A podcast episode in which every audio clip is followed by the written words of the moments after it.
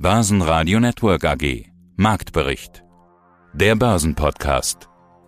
Das Team vom Börsenradio heute Andreas Groß, gemeinsam mit Peter Heinrich und Sebastian Leben.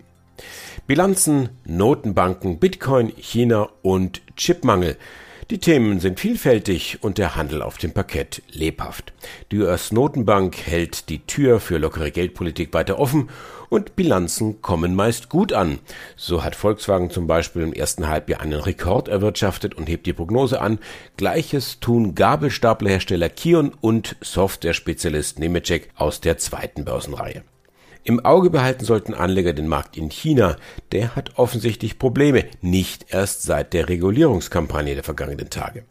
Ebenfalls recht gelassen gehen die Anleger mit dem Thema Inflation um. Die Preise in Deutschland steigen um über vier Prozent. Der DAX am Ende des Tages noch einmal gut 50 Punkte im Plus. Sie hören jetzt Auszüge aus unseren Interviews mit Gordon Riske, dem Vorstandsvorsitzenden von Kion, Timo Emden von IG mit dem Krypto-Update, Thomas Timmermann von Tim Invest mit der Entwicklung in China und außerdem zu den frischen Quartalszahlen die Vorstände von Nemetschek, Extron, LPKF und dem Energieversorger Verbund aus Österreich. Alle Interviews hören Sie außerdem in voller Länge wieder auf börsenradio.de und in der Börsenradio App. Mein Name ist Thomas Timmermann, ich bin CEO bei Tim Invest. Ist der Börseneinbruch in China ein möglicher Beginn einer echten Korrektur, auf die wir ja immer wieder irgendwie warten? Man, vor zwei Wochen hatten wir uns ja schon über einen Rücksetzer unterhalten und die Delle wurde gleich wieder aufgefüllt. Regulierung. Nicht nur E-Learning-Aktien. Am Dienstag erwischte es auch unter anderem den Tech-Konzern Tencent, dessen Aktie in Hongkong zu teilweise 10% nachgab. China. Welche Rolle spielt China für die Börsen jetzt? Also generell ist China natürlich für den DAX und für die deutsche Wirtschaft extrem wichtig. Und wir müssen einfach zur Kenntnis nehmen, dass der chinesische Aktienmarkt wirkliche Probleme hat zurzeit. Wenn man sich die Entwicklung seit Jahresanfang anschaut, dann ist der China A50 Index im Moment bei minus 10 Prozent seit Jahresanfang. Das muss man sich einfach mal vorstellen. Stellen Sie sich vor, der DAX wäre jetzt bei minus 10 Prozent und nicht bei plus 12, 13 Prozent, wo er zurzeit ist, dann würden wir uns auch ganz anders fühlen. Also in China, der Aktienbörse geht es nicht gut, der Wirtschaft geht es aber auch nicht gut. Natürlich haben die Regulierungseffekte in den letzten Wochen eine Riesenrolle gespielt, was die Tech-Werte angeht, aber auch im E-Learning-Bereich etc. Aber eigentlich schwächelt die chinesische Börse schon das ganze Jahr hinüber und auch die chinesische Wirtschaft. So waren zum Beispiel die Autoabsatzzahlen im Juni überraschend minus 16 Prozent, nachdem sie davor immer nur gestiegen sind. Und auch die Geldmenge entwickelt sich eher nach unten. Das ist ja so die Liquidität, die bereitsteht, unter anderem auch für die Börse. Also das Geldmengenwachstum war zuletzt gesunken auf 6 Prozent. Das heißt, schon vor diesen zusätzlichen Regulierungsdämpfern hatte es Anzeichen gegeben, dass die chinesische Wirtschaft schwächelt. Und das hat natürlich einen Impact auf jedes Unternehmen, was in China unterwegs ist. Und wir wissen zum Beispiel, unsere Automobilindustrie macht einen Großteil ihrer Absätze in China. Und insofern hat es einen direkten Einfluss auch auf uns und auf den DAX. Extron baut Anlagen für die Halbleiterindustrie und kommt kaum nach, die Nachfrage zu befriedigen. Der Umsatz im zweiten Quartal steigt um über ein Drittel auf 68 Millionen Euro. Unterm Strich bleiben 7,7 Millionen Euro. Das ist eine Verdopplung. Und Extron will das Tempo beibehalten. Die Aktie am Donnerstag 8% plus. Weniger gut läuft es beim Lasertechnik-Spezialisten LPKF. Hier steht ein Umsatzrückgang und Verlust im ersten Halbjahr. Die Anleger versöhnt aber der Ausblick auf eine starke zweite Jahreshälfte. Die Aktie von LPKF Laser klettert um drei Prozent. Guten Tag, mein Name ist Christian Witt. Ich bin CFO bei LPKF Laser Electronics AG und wir sprechen über ihr erstes Halbjahr 2021 und das war schwach, so war es aber auch angekündigt, also keine allzu große Überraschung. Umsatzrückgang 27% auf 36,4 Millionen Euro wegen Verschiebungen im Projektgeschäft im Solarbereich. Ja, auch das ist im Prinzip schon bekannt. Ist denn alles auf Plan jetzt gerade? War das Jahr so, wie Sie sich vorgestellt haben? Ja, lassen Sie mich da mal drauf zurückkommen. Das sind eigentlich keine Verschiebungen von Projekten im Solarbereich. Das ist das Projekttiming, was unsere Kunden auch im Solarbereich vorgesehen hatten. Wir haben die Aufträge erhalten im vierten Quartal des letzten Jahres von, von einem großen chinesischen Kunden und die Auslieferung ist vorgesehen im zweiten Halbjahr diesen Jahres bis ins erste Halbjahr nächsten Jahres herein. Und insofern ist das wirklich die planmäßige Auslieferung dieser Aufträge unseres Kunden, die dort im zweiten Halbjahr ansteht. Ja? Ansonsten zu Ihrer zweiten Frage, wie haben wir das vorgesehen? Ist, das Jahr sonst so gelaufen oder das Halbjahr so gelaufen, wie wir das vorgesehen haben? Ja, wir hätten uns schon gewünscht, hier und da noch ein bisschen stärker zu sein. Kleine Verschiebungen hat es gegeben, das auch mit Teileverfügbarkeit zu tun hatte. Das bewegt sich aber eher im Bereich von ein bis zwei Millionen Euro Umsatz. Im Grundsatz sind wir nicht allzu fern der Erwartungen, die wir vor drei Monaten hatten.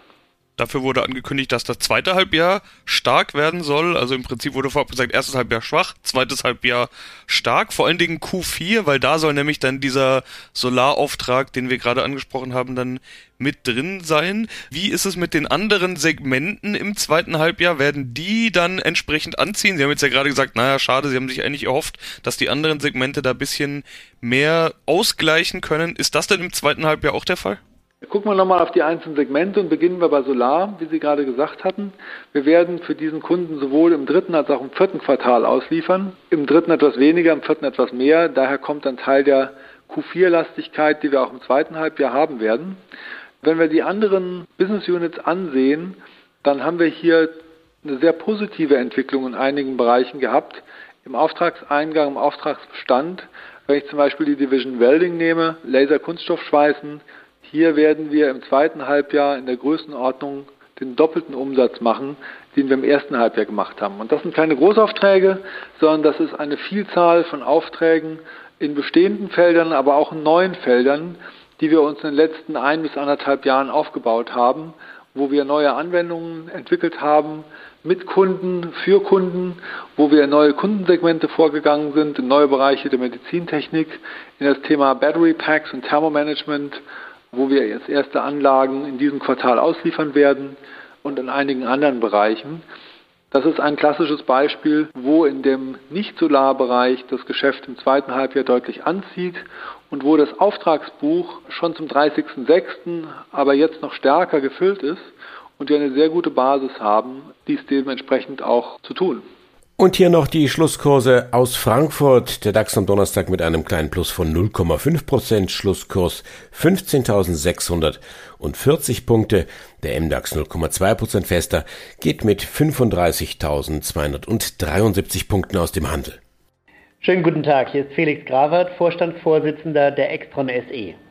Und wir sprechen über eine Branche, die zurzeit ganz besonders unter Beobachtung ist, nämlich die Halbleiterbranche. Computerchips fehlen gefühlt überall. Vor allen Dingen Autobauer klagen da immer wieder drüber. Sie sind auch in dieser Branche tätig, allerdings ganz am Anfang in diesem Kreislauf. Sie bieten nämlich Anlagen und Maschinen für die Halbleiterindustrie.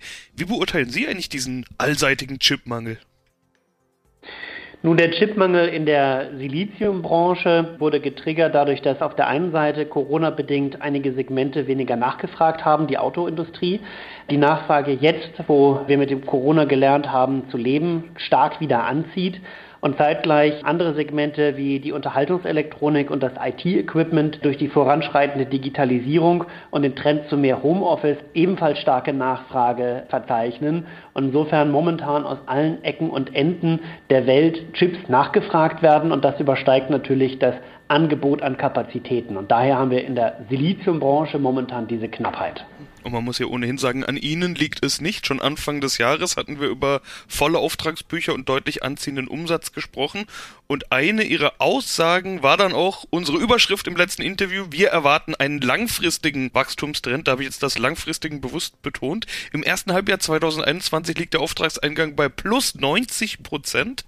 Hätten die Kunden doch mal früher bei Ihnen bestellt, sage ich mal so. Sind das Nachholeffekte? Äh, aufgelöster Investitionsstau? Ich meine, wir kommen ja aus dem Corona-Jahr. Oder ist ja das vielleicht auch ein Stück weit dieser Situation in der Halbleiterbranche geschuldet? Wird da jetzt ganz fleißig äh, bestellt, um bloß nicht auch in anderen Segmenten in eine solche Situation zu kommen?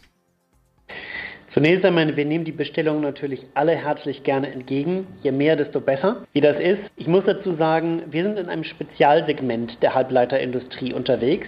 Zum einen sind wir ein Anlagenbauer. Auf unseren Anlagen werden die Chips dann gefertigt, wie Sie eben richtig sagten. Zum anderen sind wir nicht im Bereich der Siliziumindustrie tätig, sondern in einem Spezialsegment der Verbindungshalbleiter. Und dieses Spezialsegment der Verbindungshalbleiter unterliegt einem etwas abgetrennten Zyklus, der aber ebenfalls momentan von extrem starker Nachfrage gekennzeichnet ist, wie wir an unseren Halbjahreszahlen sehen.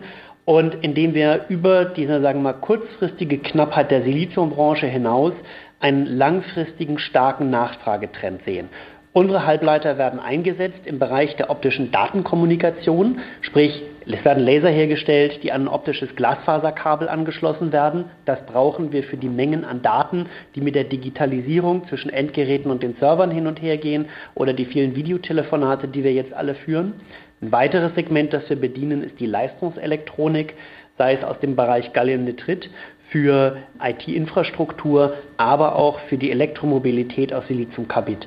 Und daran können Sie sehen, Themen wie Energieeinsparung, CO2-Reduktion, Themen wie Elektromobilität, das sind nun nicht nur Dinge, die jetzt mal in einem halben Jahr stattfinden, sondern das sind Themen, die sich über viele Jahre, wenn nicht gar über das nächste Jahrzehnt erstrecken werden. Und deswegen sehen wir für uns, für Extron hier, einen tatsächlich langfristigen Nachfrageboom.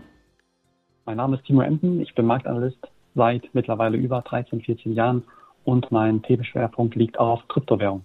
Die jüngste Bewegung, die kam jetzt aber gar nicht aus dem Hause Musk, sondern von Amazon, beziehungsweise von einem Gerücht über Amazon. Du kannst mit Bitcoin bei Amazon bezahlen. Das war das äh, Gerücht. Amazon hat dementiert und der Kurs ging rauf und runter. Was ist denn jetzt dran? Was sind die Folgen dieses Gerüchts? Ja, das war schon sehr interessant zu beobachten. Klar, die Gerüchteküche brodelt und wie es so ist, was in der Gerüchteküche gekocht wird, schmeckt meist nicht ganz so gut. Und tatsächlich war es auch so. Ja, man hat sich hierauf bezogen oder darauf bezogen, dass eben Amazon einen Blockchain-Experten sucht, beziehungsweise einen Kryptowährungsspezialisten. Und ein Medium hat sich hier auf einen Insider berufen, welcher sagte, dass Amazon dieses Jahr noch entsprechend auf Kryptowährungen setzen möchte, sprich Bitcoin und Co. akzeptieren möchte und sogar an einer eigenen Digitalwährung bastelt. Das hat man dann Montagabend relativ fix durch einen Konzernsprecher dann widerrufen, dementiert Insgesamt, ja, das, das Interessante hat man natürlich auch aus preistechnischer Sicht hier den Rücksetzer dann gesehen. Man hat sich bewegt von 40.500 Dollar, zwischenzeitlich dann auf 36.500 Dollar binnen weniger Minuten, binnen weniger Augenblicke. Der Kurs hat sich mittlerweile aber wieder berappelt und das ist sehr, sehr interessant zu sehen. Aktuell über 40.000 Dollar, also eine wichtige psychologische Marke. Meiner Meinung nach schenken Anleger dieser Absage nicht wirklich Glauben. Die Frage ist natürlich, was macht Amazon im Hintergrund? Auch durch den Konzernsprecher, welcher das Ganze vermeinte, hat man nicht wirklich raushören können, dass es eine Absage für die Zukunft ist, sondern vielleicht sich auch ein bisschen hat ähm, offen gehalten, dass man vielleicht in den kommenden drei Jahren, vielleicht auch fünf Jahren, who knows, dann früher oder später auf Kryptowährungen setzen wird. Die Hoffnung ist groß, auch in der Kryptobranche, dass so ein Online-Riese, ein Amazon-Riese, ja, hier auf Kryptowährungen setzt, wäre natürlich ein absoluter Ritterschlag und würde die Mainstream-Akzeptanz für Kryptowährungen hier natürlich signifikant schlagartig erhöhen. Aber jetzt muss ich mal in diese Suppe spucken. Ich habe mal gelernt, Bitcoin eignet sich denkbar schlecht zum Bezahlen, also zum täglichen Bezahlen. Sind nicht folglich solche Gerüchte von Haus aus als Gerücht zu entlarven und damit als Marketing?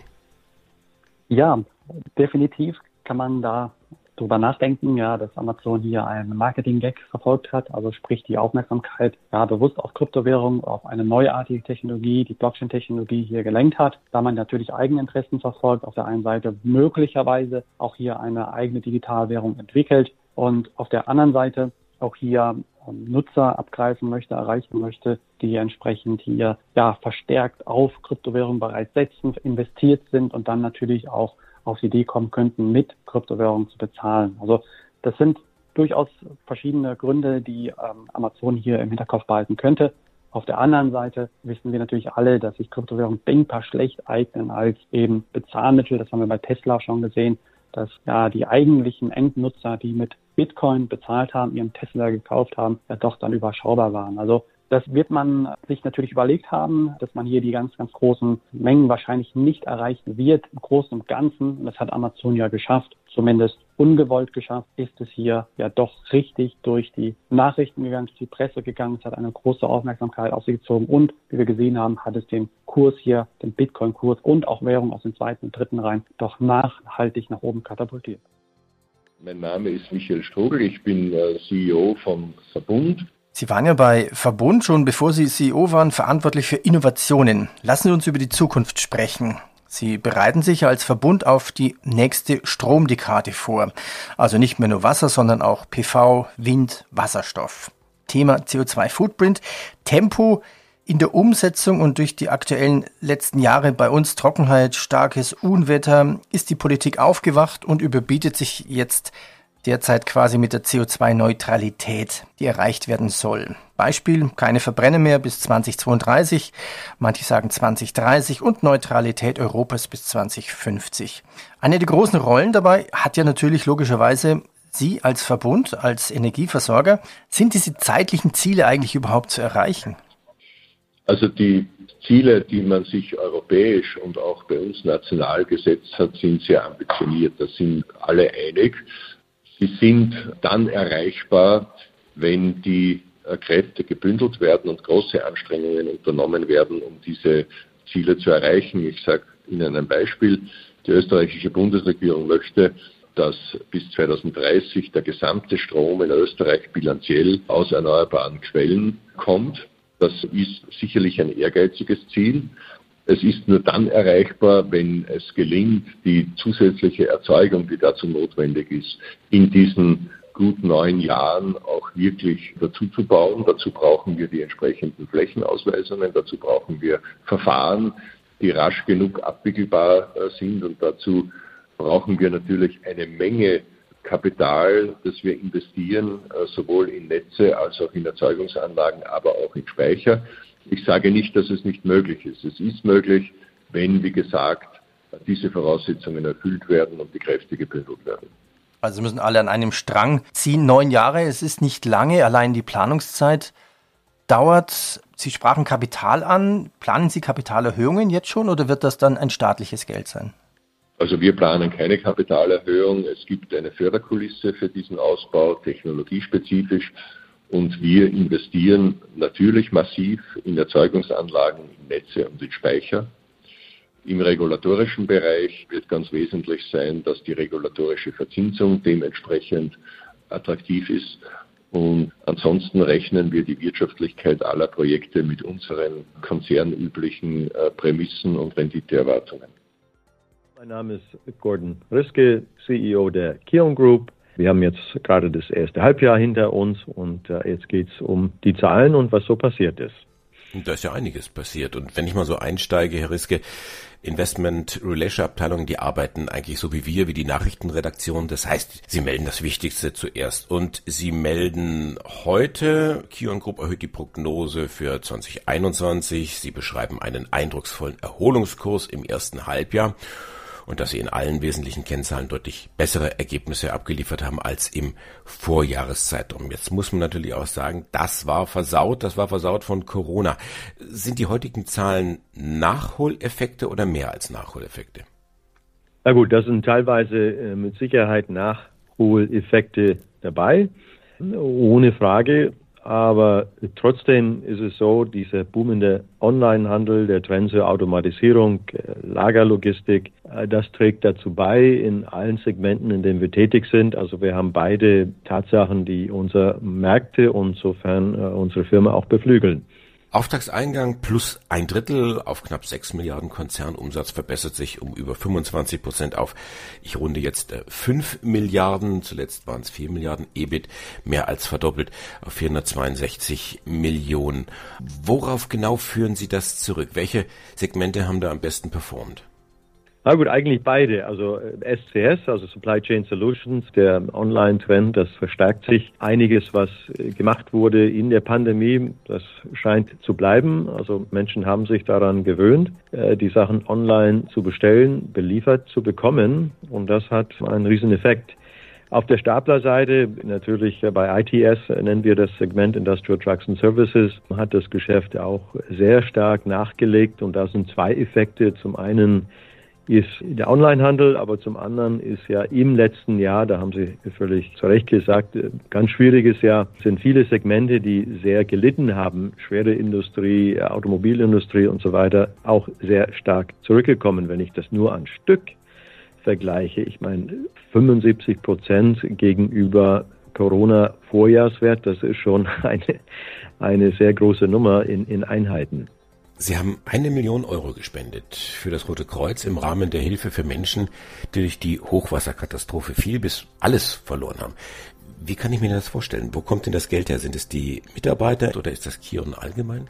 Das ist Kion erstmal als Konzern allgemein. Da haben wir auch hohe Zustimmung äh, innen, außen dafür bekommen. Alle sind stolz, zu einem profitablen Konzern gehören zu können, der auch diese Seite sieht und aktiv dabei ist. Aber wir haben auch unsere Produkte äh, kostenlos an die Hilfsorganisation auch vergeben. Jeder Mitarbeiterin, Mitarbeiter, der mithilft, ist freigestellt, also wird normal bezahlt. Und was für mich eine, eine sehr schöne Sache passiert in den letzten Wochen, letzten Tagen, Entschuldigung, ist, dass äh, wir führen ja Zeitkonten. Ne? Also jeder hat mehr äh, Zeitkonten wahrscheinlich wegen Überstunden und wir haben Mitarbeiter in allen Bereichen spenden ihre Überstunden für diese Sache. Das finde ich ein Zeichen der Solidarität, das äh, bemerkenswert ist. Ja, hallo, vielen Dank. Ich bin Axel Kaufmann von der Nemetschek SE in der Rolle des CFOO und Vorstandssprechers und freue mich auf das Interview. Die Meldung des Tages, die kam gleich mal heute Morgen schon von Ihnen. Sie heben die Prognose an. Währungsbereinigtes Umsatzwachstum zwischen 12 und 14 Prozent und eine EBITDA-Marge zwischen 30 und 32 Prozent wird erwartet. Davor war es ein hoher einstelliger Umsatzwachstum und 27 bis 29 Prozent Marge. Also beides gleich um ein paar Prozentpunkte angehoben. Warum läuft so viel besser, als Sie erwartet haben? Oder waren Sie zu vorsichtig? Die Frage habe ich Ihnen in der Vergangenheit ja schon mal gestellt. Ja.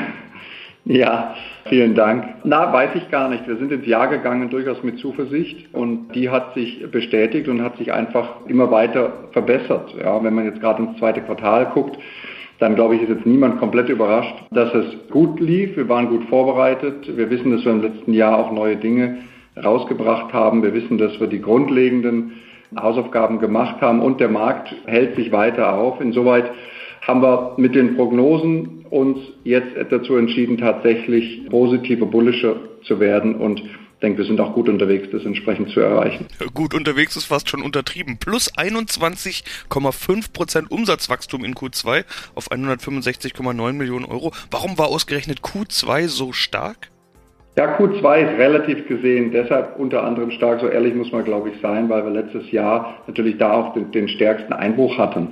Das war das Quartal, wo es uns am stärksten auch getroffen hat. Wir erinnern uns alle, welche Situation wir März, April, Mai dann dort hatten. Und das hat man bei uns auch in den Zahlen gesehen. Und deshalb sind wir umso stolzer und so sind wir eigentlich auch ins Quartal äh, gegangen, dass wir gesagt haben, natürlich wollen wir diese niedrigen Comparables, wie man so schön sagt, treffen, aber wir wollten sie eigentlich auch übertreffen und das ist auch gelungen. Und deshalb, wenn man mal auf ein normales zweites Quartal gucken würde, zum Beispiel das in dem Jahr davor oder auch so generell, was die Performance war, und Sie unterstellen das, dann haben wir immer noch ein tolles Wachstum hingelegt. Alle wissen, wir waren letztes Jahr im Wachstum, das war eher ein Quartal, was gerade ausgefahren ist mit 0%. Jetzt sind die Zahlen, die Sie erwähnt haben. Gehen Sie mal von einem normalen Quartal in Anführungszeichen aus. Selbst dann ist es in der Tat ein tolles Quartal und ich glaube, es zahlen sich einfach ein, zwei Dinge aus, die wir jetzt als Früchte entsprechend ernten können. Das Team vom Börsenradio sagt jetzt Dankeschön fürs Zuhören, wo immer Sie uns empfangen haben. Mein Name ist Andi Groß. Börsenradio Network AG. Marktbericht. Der Börsenpodcast.